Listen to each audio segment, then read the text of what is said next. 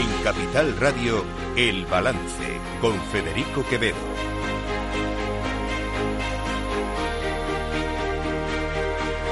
Señoras y señores, buenas noches, bienvenidos este miércoles 11 de octubre de 2023, son las 8, una hora menos en las Islas Canarias.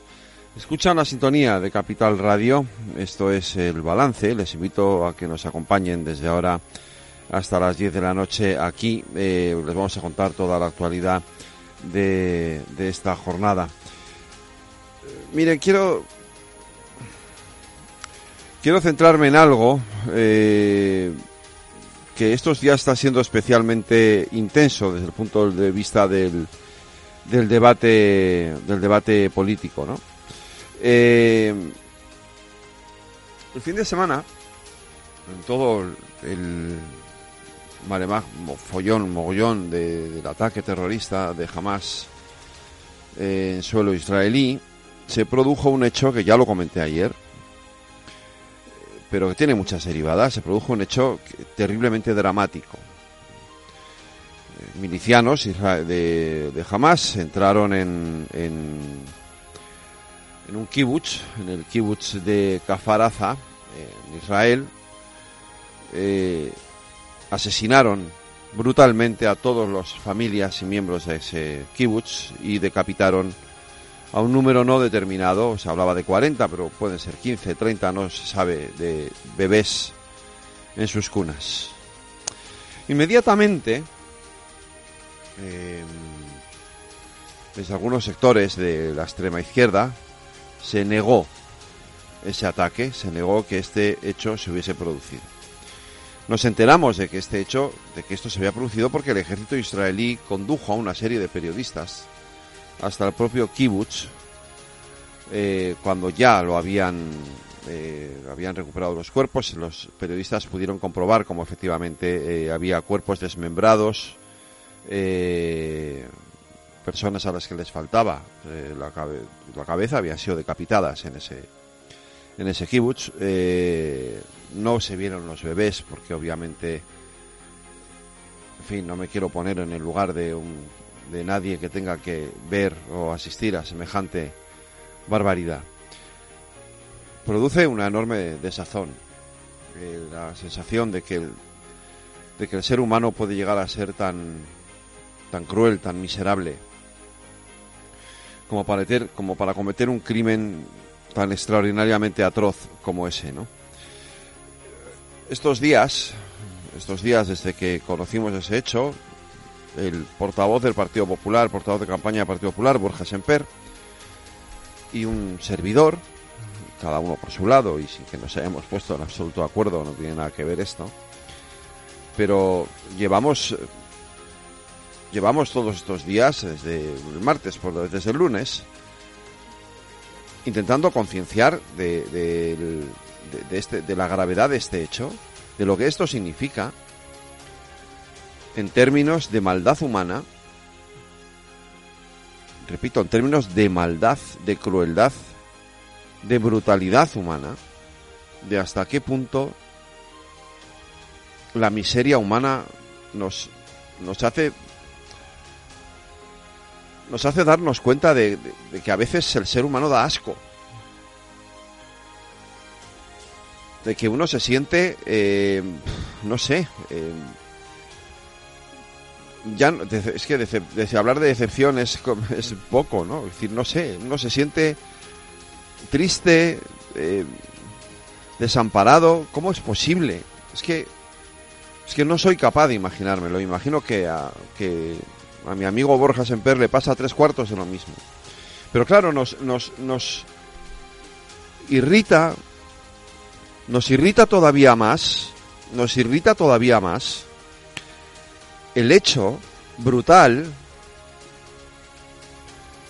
igual de miserable, y lo ins insisto en esto, igual de miserable, porque de verdad que se me, se me pone la piel de gallina pensándolo, igual de miserable que haya gente en nuestro país, me da igual la ideología que sea,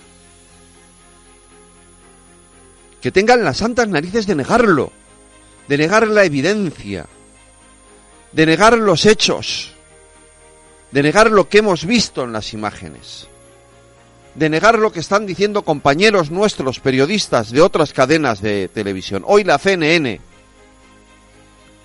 la CNN, la CNN no es sospechosa de ser, no sé, em, em, un medio neonazi ni nada parecido. Creo que tiene una credibilidad importante.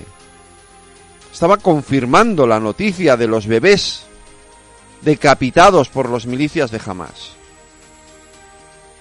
Pero es que esto es muy grave, porque negar la evidencia implica aceptar que estos bestias tienen razón. Implica aceptar que su forma de entender su relación con el resto de la humanidad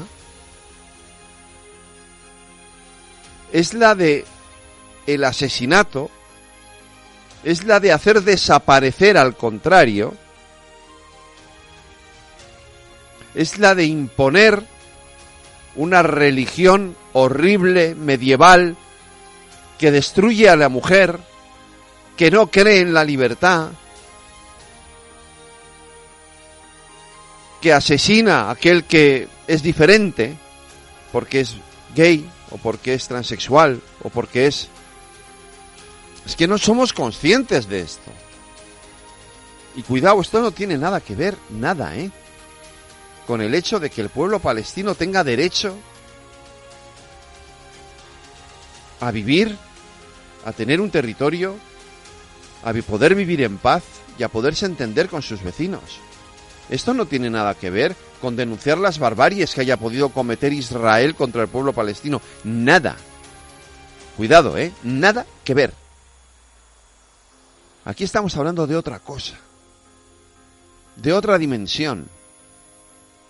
Y es una dimensión que tiene mucho que ver con la defensa de nuestra civilización occidental.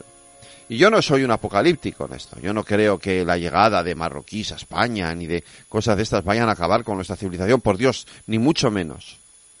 Pero esta gente, esta gente de la yihad, esta gente que decapita bebés, están dispuestos a lo que sea, a lo que sea, ya lo hemos visto, con tal de imponer su forma brutal inhumana, de sin razón, de ver la vida.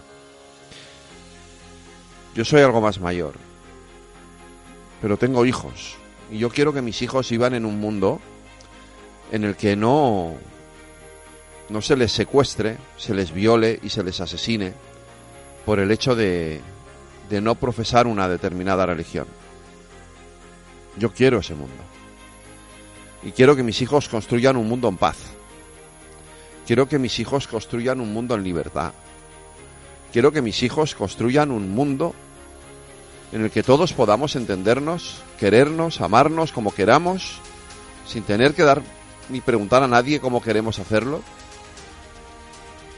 Y quiero que mis compañeros de aquí, mucho más jóvenes que yo, la mayoría de ellos, construyan también ese mundo. Ellos tienen en su mano construir ese mundo. Pero construir ese mundo implica defenderlo a costa de los insultos, de los improperios que Borja Semper o yo estamos recibiendo estos días en las redes sociales. Yo me quedo con esto, fíjense, que decía hoy el exdirector general del CNI, Félix San Roldán, hablando de los jóvenes y del papel que tienen por delante.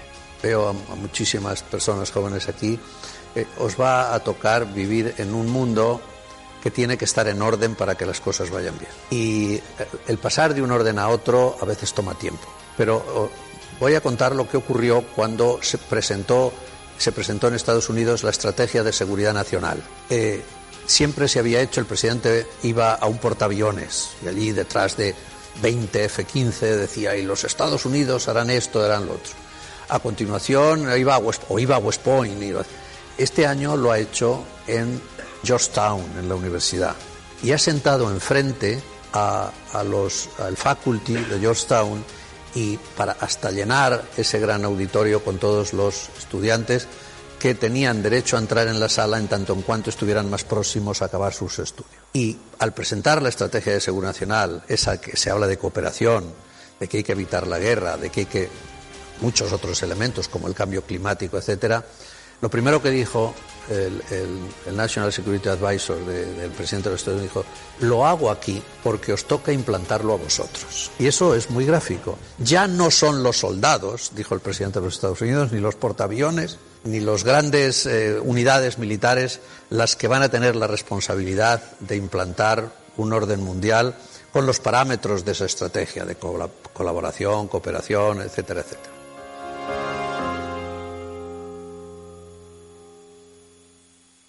Están escuchando El Balance con Federico Quevedo.